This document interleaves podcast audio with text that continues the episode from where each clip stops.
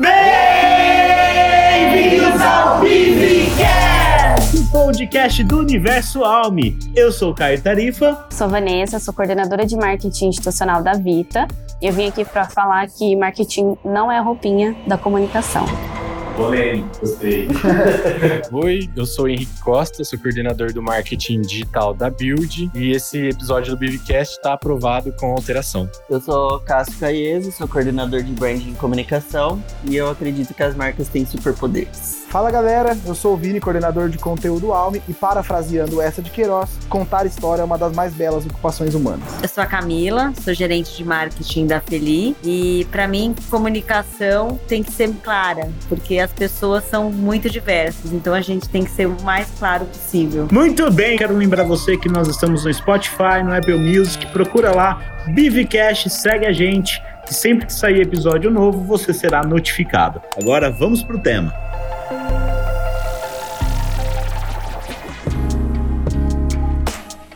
Que, que vocês não fazem? Eu não faço post nas redes sociais. Eu não faço campanha de produto. Eu não faço ação de guerrilha. Eu acabo fazendo tudo. o marketing na Feli, né? Marketing, comunicação, branding. É novo, né? Então a gente ainda não conseguiu fazer uma divisão. Mas por hora, Por hora eu faço tudo, mas é, eu acho legal ter uma visão geral, né? Você tem uma visão, mas não obrigatoriamente você execute, mas sim oriente quem é a pessoa, enfim. eu fiz essa pergunta num tom provocativo mesmo, porque eu vejo que marketing é, e comunicação e branding tem muita sinergia e talvez para quem é leigo seja tudo a mesma coisa. Bom, eu venho da área de inovação, que tá ali com TI, e no mínimo uma vez por semana alguém pede ajuda com impressora. Isso também existe na área de vocês, né? Acho que tem muita coisa que sim, tem sinergia, um e outro acaba fazendo, mas tem uma confusão muito grande. Por exemplo, muita gente vai procurar a área de branding para de repente querer fazer um flyer, para de repente querer falar alguma coisa sobre um produto de alguma das marcas. Então acaba realmente tendo essa confusão, mas acho que dentro das marcas, até dentro do escopo dos markets, pode ser que haja isso também, né? Ora vai procurar uma pessoa que é do trade e é um assunto de institucional ou vice-versa. Então acho que isso é, não, é, não chega nem a ser uma dor, mas acho que é uma realidade dentro desse nosso trabalho de gestão de marca como um todo. Eu acho que essa é uma dúvida que, de certa forma, ela, para quem não é da área, para quem é externo, ela é até sadia, porque se você olhar hoje dentro dos marketings, apesar de cada um ter eh, seu escopo de trabalho, marketing, hoje a gente tem as frentes institucional, produto, trade e digital, um não caminha sem o outro. É uma coordenação 360 ali entre as quatro áreas. Então é comum que o leigo, que a pessoa que está em outra área, ela ache que a gente faça tudo um pouco. Porque quando a gente apresenta um plano, ele precisa ser 360. Então, o impulsionamento com o objetivo de captar um lead, ele precisa estar comunicando com a peça que está na rua, no outdoor, é, e precisa estar comunicando com uma ação do trade de, de guerrilha, por exemplo. Então, é normal, é, não é nenhum bicho de sete cabeças todo mundo que é fora da área saiba e tenha bem processuado isso, o que cada um faz. O que marketing, branding, comunicação expõe para fora visível é uma campanha final, é um produto final, é um posicionamento. E por trás daquilo tem muitas peças que se encaixam. E aqui a gente é bem dividido. Se divide em trade, se divide em digital, se divide em institucional. Só que tudo isso fica no, no staff, no backstage. Então, quando as pessoas externamente ou o cliente final vê, pensa que é tudo uma pessoa ou uma só agência que faz ou uma equipe só que faz. E outro fator que leva a isso também, creio muito que tem um aspecto de mercado também. A hora que a gente vê o mercado que a gente está inserido aqui em Ribeirão ou até mesmo as nossas regionais, é muito comum ter times de marketing e comunicação muito pequenos, de três, quatro pessoas que fazem todas as nossas frentes e muito comum também o marketing fazer a comunicação interna. Isso se confunde muito mesmo. A nossa estrutura é muito robusta para o mercado que a gente está inserido. Isso é ótimo. A gente consegue uma velocidade, agilidade e inteligência muito grande é, perante concorrentes também, o que não deixa de ser um diferencial nosso também. Mas a hora que a gente vai explicar isso, fica um pouco difícil todas essas divisões que a gente tem. Que muitas pessoas têm dúvida também, um pouco assim em relação ao escopo do nosso trabalho. Muita gente acha que a gente faz a arte, que a gente faz a marca, que a gente faz o post. E na verdade não. As nossas áreas aqui, elas têm muito o papel de ser estratégica e de trazer realmente a inteligência. Então a gente tem N fornecedores, então vai de agência, assessoria de imprensa, agência de PR, produtor de vídeo, fotógrafo, que são realmente as pessoas que vão garantir a operação. Então aqui dentro a gente faz muito pouco no sentido de operar. É realmente as nossas áreas elas têm um viés muito mais de estratégico, de planejamento, de inteligência e de estar tá aqui dentro realmente colhendo insumo para conseguir brifar esses fornecedores para realmente o produto final tá dentro da expectativa. Então acho que é legal a gente pontuar isso, porque muita gente acha que chega na gente para ah, faz um post para mim. E aí o caminho é um pouco mais longo nesse sentido, exatamente por existir uma estratégia mais robusta por trás. Ou seja, vocês não tiram um pedido. A ideia é que vocês se envolvam na campanha que será feita, entendam aquilo e demandem de, desses fornecedores as peças ou os materiais que vão ser necessários. Eu quero pontuar uma questão que o Cássio falou que eu achei bem interessante, né? A gente vem realmente de um mercado pequeno, com pouca estrutura em relação a marketing. Aqui a gente tem uma estrutura robusta. E na minha experiência profissional, muitas vezes quando eu ia procurar a pessoa de marketing, não tinha uma pessoa de marketing. É muito comum aqui no mercado, né? Principalmente no interior. Eu acho que grande parte realmente do Brasil de ser ou o dono ou o comercial com o marketing. Então você não consegue chegar e com quem que é o departamento de marketing. Então são poucas empresas que realmente têm, nem que seja uma, duas ou três. Então a gente sofre um pouco assim nisso porque você precisa realmente introduzir, que eu acho que é até um objetivo aí daqui, né? Então, até como pegar um briefing tentar entender assim, né? Acho que quando a gente vai falar do início de tudo, antes de ir pro de, das divisões de digital, de offline, de trade, do flyer, até de uma apresentação do PPT, porque hoje assim, o PPT ah, é o marketing, né? É, é tentar entender o motivo, o porquê daquela comunicação, com quem que eu vou falar, qual é o objetivo. Acho que assim, é bem é o inicial, né? Que é o que a gente aprende numa faculdade de publicidade e propaganda e vai tentar entender o porquê e o propósito dessa mensagem. E daí, depois disso, você vai pelos direcionamentos, né? E também volta que que a gente comentou aqui. Por mais que esteja no outdoor, no flyer, na campanha de performance, é uma comunicação, né? É o omni, é, o, é igual a gente fala do omnichannel, os canais, tem que ser a mesma conversa. Então eu acho que assim, é, esse é o caminho, né? Que a gente tem que buscar. Eu tô vendo aí alguns jargões, é interessante porque toda área que vem aqui usa os seus próprios jargões, né? Vamos lá, vamos explicar pro pessoal o que, que é cada uma dessas áreas, qual que é a diferença entre elas, para que a gente comece a contextualizar e entender esse universo de marketing e comunicação. Eu acho que é interessante falar que cada área do marketing, cada time carregam nomes diferentes e aí a gente vai ter jargões diferentes para cada time também, mas que cada nomenclatura carrega uma especialidade. Quando a gente pensa no marketing em si, nós somos um dos times que materializam as ideias que estão na cabeça de várias pessoas de dentro da empresa. Então, para quem tá na ponta demandando, eu entendo também que é meio complicado falar assim, olha, então, você precisa entender que eu tenho quatro times e eu acho que é uma questão da gente conseguir realmente direcionar, porque nem todo mundo, eu, por exemplo, não vou saber detalhadamente todas as áreas de todos os times, entendeu? Então, acho que é natural natural essa confusão acontecer também. O que é branding, o que é comunicação, qual que é a diferença de comunicação interna e endomarketing, que são questões que, para todo mundo, vai bater uma dúvida em algum momento, assim, sabe? Eu acho que é realmente muito natural isso. E é legal a gente também ter claro, assim, o quanto no dia a dia, por mais que não esteja tudo dentro de um único núcleo, atuando junto, mas o quanto cada uma dessas estruturas que está aqui precisa do apoio da outra e principalmente precisa ter uma troca de experiência, porque assim,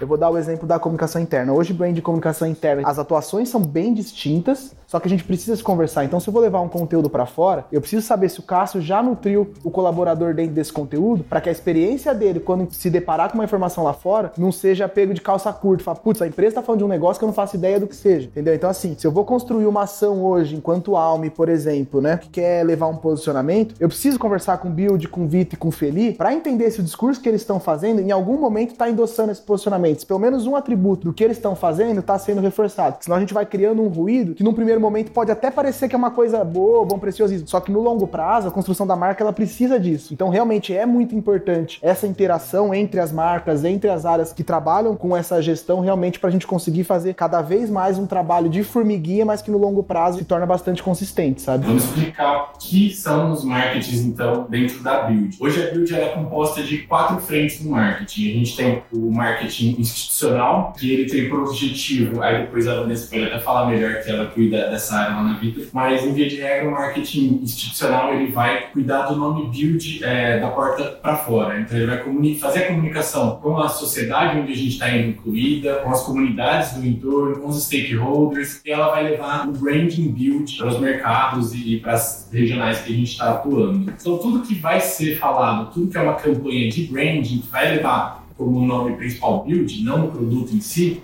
é o marketing institucional que cuida. Na sequência, a gente tem o marketing de produto, também apelidado carinhosamente de offline, né, porque a gente tem digital também, então a gente faz o marketing de produto, que nas palavras da Marcela, que é a coordenadora dessa frente aqui em Guild, ela fala que o marketing de produto ele é responsável por dar vida no sonho é, de toda uma empresa um produto. Então, quando lança um produto, quando está vindo um produto por aí, é o marketing de produto que vai ouvir o briefing desse produto, vai sentar com a corporação, vai sentar com a engenharia, com a arquitetura, entender o que é esse produto, produto e é ele que vai, junto com os parceiros, com a agência, dar o nome desse produto e vai caminhar com ele desde esse momento até a entrega das chaves para o cliente. Então, o marketing de produto ele é responsável por toda a vida comercial de um produto. O trade marketing é um, uma frente do marketing que ela alia tanto o esforço comercial quanto o cliente, que ainda é um prospect que vai vir a ser um cliente, para pensar ações locais. Então, ações que movimentem a house, levem fluxos para a house, ações de guerrilha em bares, praças, ações locais porque cada regional tem a sua peculiaridade, cada regional funciona de uma maneira. Então, o trade vai pensar isso. E a gente entra aí também no quarto marketing, que é o que eu sou responsável, é que eu lidero o time, que é o marketing digital. É, qual é a diferença, né, que eu falo, que eu falei lá no começo que eu não faço post? Dentro do marketing institucional, tem a equipe que é responsável por criar todo o conteúdo, por criar é, as linhas editoriais, por criar o planejamento que vai ser explorado no universo digital, seja LinkedIn, Instagram,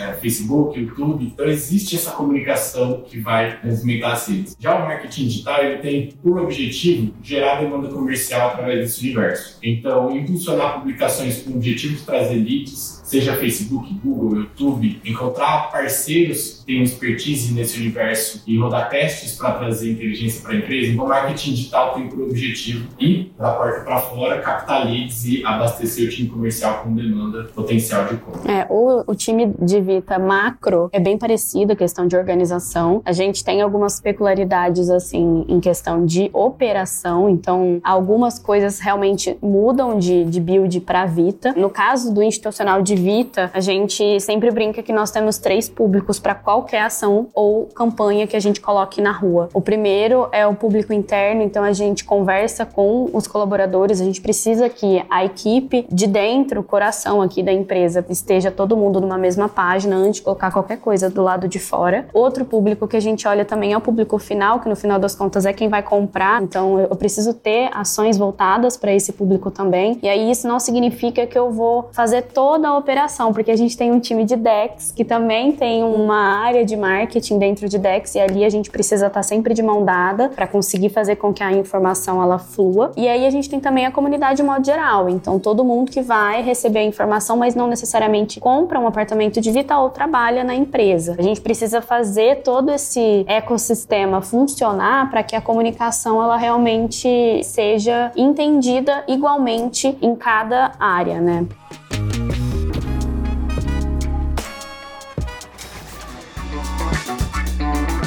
Aqui a gente tem um representante de cada empresa do grupo, a Feli, a Build, Vita, mas a gente também tem uma área corporativa de branding, né? Hoje a gente tem uma área olhando aí para a construção e posicionamento da marca Alme, né? Então, assim, que é branding? Às vezes a galera ouve a gente falando alguma coisa assim, esses termos em inglês que aparecem toda hora, mas de uma forma bem simples é realmente a gestão e a construção do posicionamento de uma marca. Então, hoje a gente tem a Alme que veio realmente como uma marca que abraça todas as outras, só que muito mais do que um processo de criar uma marca é realmente criar esse posicionamento. Então, assim, hoje o nosso principal papel, por isso até que tem dentro disso uma área específica específica olhando só para conteúdo, e já, já que eu explico o porquê desse, dessa divisão interna, mas assim, a gente precisa ter um olhar um pouco diferente do marketing, porque a Alme não vende produto, né? Então, assim, a gente acaba não tendo um, um viés de comunicar de uma forma comercial. Então, a gente vende um posicionamento. E aí, lógico, tem o ônus e o bônus. Por mais que não haja uma pressão que eu preciso converter tudo que eu faço, eu preciso ser consistente em todas as minhas ações, porque no longo prazo eu preciso conseguir sustentar o discurso de todas as marcas lá embaixo. Então, por isso que o trabalho de gestão da marca ele precisa estar muito amarrado. E aí, até entrando no, no porquê de ter uma área de conteúdo, a gente entende que hoje, uma tendência até global de mercado, cada vez mais as pessoas querem se conectar com as marcas, né? Então, assim, a gente precisa realmente olhar no olho do público. Por exemplo, a gente não conversa com o público final, beleza, só que a gente está conversando com todas as pessoas que são possíveis talentos que podem vir para cá. A gente está conversando com toda a cadeia de stakeholder que tem interesse e que são assim fundamentais para garantir a operação do negócio. Então essas pessoas precisam comprar e acreditar nos nossos atributos de cultura, na nossa causa justa. Então assim, por isso que a gente fala até que marca está muito ligado com cultura. As coisas precisam andar juntos porque na verdade elas são uma coisa só. A marca está tangibilizando todo esse processo e o conteúdo é quem é responsável por disseminar isso, seja num podcast como esse que a gente está fazendo, seja numa ação de relações públicas quando a gente leva um executivo para assinar um artigo para o mercado para que as pessoas possam realmente entender quais são as causas que a gente está se posicionando e quais são as principais mensagens que a gente quer passar para esses públicos que a gente conversa. Quando a gente olha para uma startup do grupo, no caso da Feli, que está iniciando aí sua trajetória em termos de marketing, marca, como que é montar tudo isso, esse olhar para o futuro? Vou falar um pouquinho aí da Feli, né? É uma empresa nova, tem um pouquinho mais de um ano. Era uma área do grupo, né? Atuando como correspondente bancário para atender toda a parte do financiamento né, da Build e, e Vita. A gente estava né, atendendo os clientes internos e assim, todos dentro de um padrão que a gente já está acostumado, como atendê-los, etc. Virando Feli, a gente tem um mercado a ser explorado. A gente tem que continuar atendendo esses clientes que estavam acostumados com outra nomenclatura como áreas e agora a gente vem como um nome. Então a gente tem uma barreira também de mostrar que não somos mais ativos em fax, somos Feli, né? Estamos aqui para atendê-los do mesmo jeito e para melhorar nossa comunicação, nosso tom de voz, o nosso perfil que a gente fez aí todo um estudo de branding para chegar na marca Feli.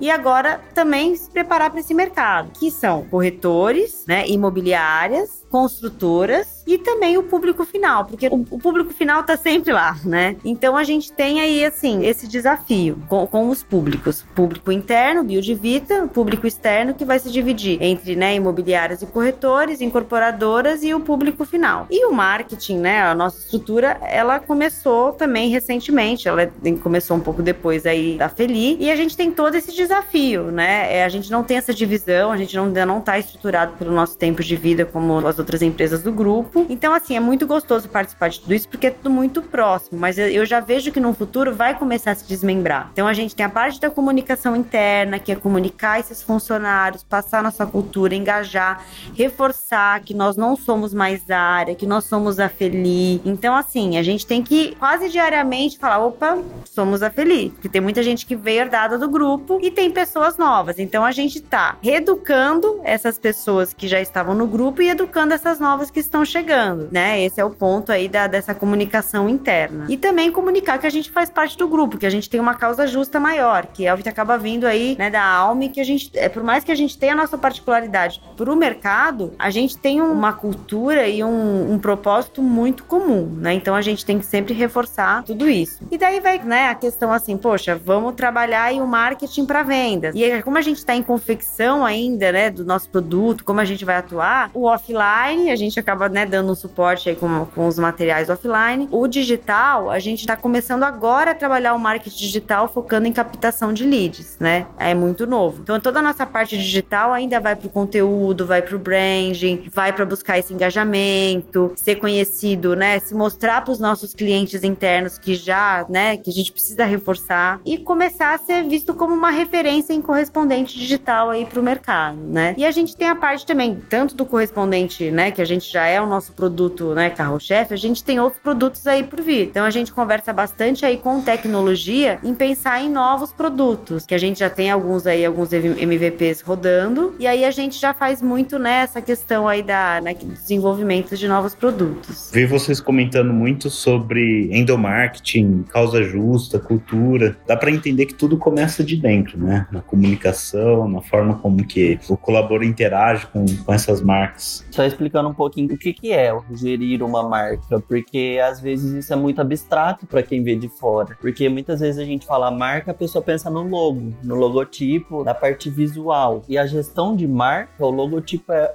um pedacinho de toda a gestão e entra muito no posicionamento do tipo, toda empresa tem um negócio, o negócio precisa gerar lucro, mas ele precisa de ter um propósito. E a marca ela tá muito atrelada em como eu vou materializar e tangibilizar esse propósito. E o propósito nada mais é o que, que eu vou fazer de diferente para o mundo, para minha sociedade. E branding, marketing institucional tá muito atrelado a isso. Como que a minha marca vai se posicionar, vai fazer uma campanha e vai tangibilizar esse posicionamento porta dentro, porta fora. Então a gestão de marca vai desde como eu vou tangibilizar esse posicionamento até do tipo fazer gestões contínuas. Meu posicionamento mudou? Será que eu não preciso de mudar? E a gente vê muito case no mercado que marcas chegam e falam: olha, eu era assim até ontem, a partir de agora eu vou ser desse jeito. Vou mudar meu produto, meu produto não era sustentável mesmo, eu reconheço e agora vai ser. Exemplos de mudanças de posicionamento. E a gestão de marca vai afunilando, na verdade, né? Até desde arquitetura, público e tudo mais. É, eu tô explicando essa gestão porque faz muito sentido explicar também por que, que comunicação interna aqui dentro do nosso grupo está dentro de branding e comunicação. É, é muito comum comunicação interna ou ficar dentro de marketing ou dentro de recursos humanos por entender que está bem específico o público-alvo,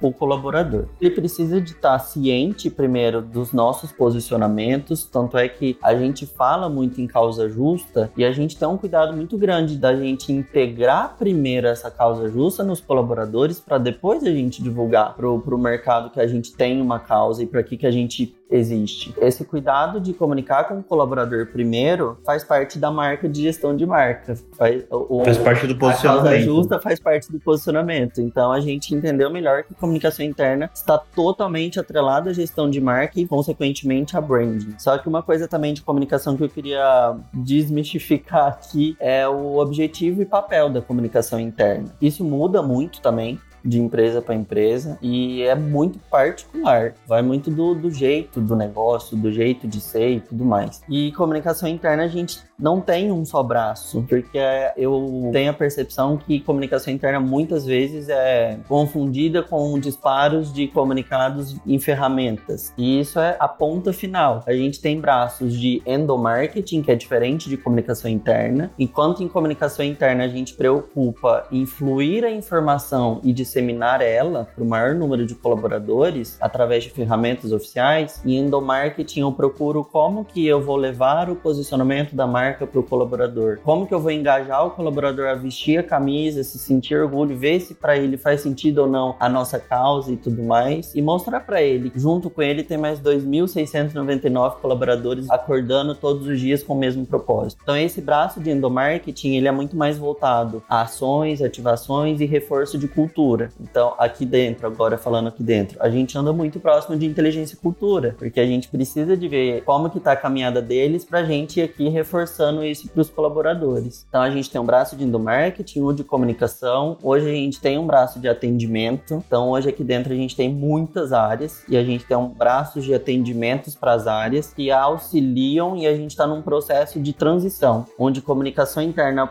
pegava a demanda e fazia, tipo padaria. e agora a gente está capacitando as áreas para que as áreas consigam ter autonomia de fazer no prazo que ela precisa, fazer com jeitinho da área mesmo. Então a gente está muito mais um processo de transição de atendimento para consultoria, num processo de, de encontrar canais oficiais também, que eu acho que todo mundo aqui percebe isso como colaborador aqui dentro do nosso grupo. A gente tem muitos canais, a gente tem canais oficiais bem mais fortes oficiais, não tem problema falar aqui, hoje nosso WhatsApp bomba. A gente tá, tá nessa busca de entender, porque quando a gente fala comunicação interna, eu também tenho um público igual marketing eu também tenho um público final e eu também tenho que ouvir esse público. Igual marketing vai fazer uma campanha institucional e vai fazer uma pesquisa em foco para entender o público final, a gente também fez uma pesquisa com públicos diferentes aqui dentro da nossa empresa. Não sei se é de ciência de todo mundo que ouve aqui o Bivcast, mas hoje a gente tem um universo universos bem diferentes aqui dentro, né? A gente tem o universo de obra, a gente tem o universo de novas empresas, tipo a Feli, que ao mesmo tempo eles têm uma comunicação interna lá, mas eles também são impactados pela comunicação de Alme. A gente tem vendas, que tá lá no front, e a gente tem um corporativo, e além de ter o corporativo aqui, a gente tem regionais. Então a gente tem universos diferentes, com rotinas diferentes, gestão de tempo diferentes, é tudo muito diferente. Então a gente, no fim de 2020, a gente passou por um processo de escutatória que a gente fala aqui dentro, de sentar e falar, fala tudo que você quer.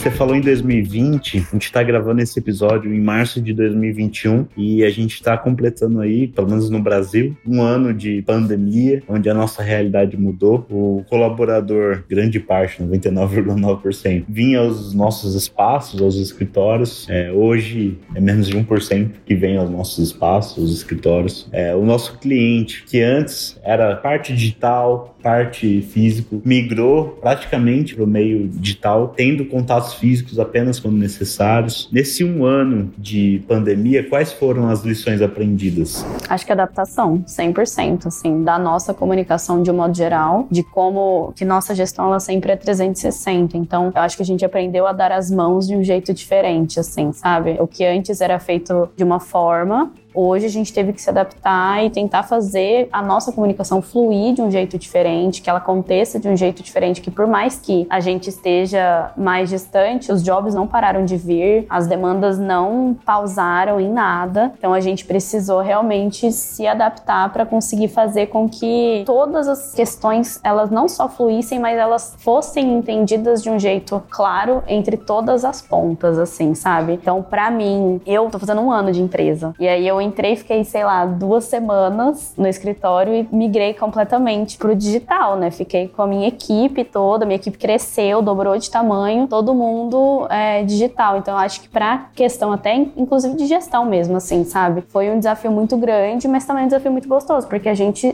pelo menos para mim, foi uma questão mesmo de, de evolução da minha própria comunicação, assim, sabe? De eu conseguir explorar outras Vanessas, pra eu mudar, ser mais clara. Eu tenho um post post-it assim colado no meu notebook que é, seja sempre muito clara, porque às vezes o que é muito claro para mim não é claro para quem tá recebendo a informação, assim, o sabe? óbvio precisa ser É, dito, né? isso, exatamente. Eu vejo muito assim, muito claro, uma coisa que já era uma tendência de mercado, do ponto de vista de comunicação, uma coisa que na nossa empresa sempre acho que foi muito genuína, mas que de um ano para cá acho que virou quase que uma diretriz para todas as marcas, que é realmente a gente humanizar essa comunicação, sabe? Independente se seja uma comunicação que ela tem o foco em conversão de vendas ou é uma coisa mais institucional, eu acho que esse período apurou um pouco a sensibilidade de pensar que em todos os momentos a gente está falando com gente, o que sempre foi uma preocupação genuína, mas olhar realmente e entender o quanto cada uma das marcas que a gente está aqui conversando pode realmente trazer alguma coisa positiva para essa pessoa, seja realmente lá o sonho do primeiro imóvel, seja uma expectativa superada ou não, seja realmente só uma mensagem. Então eu vejo comunicação de todas as marcas aí que eu acho que é uma coisa muito legal. Se preocupando, por exemplo, com bem-estar, com saúde, dando dicas de coisas que as pessoas podem fazer na casa delas. Então eu acho que assim, o olhar expandiu um pouco mais, além só da venda, além só do relacionamento com a marca, com um objetivo específico e passou realmente a abraçar a comunidade de uma forma mais consistente, sabe? E isso para todas as marcas do grupo foi uma tendência de mercado, mas eu acho que aqui aconteceu de uma forma que fez muito sentido dentro de todo esse contexto, sabe? Lá em março, quando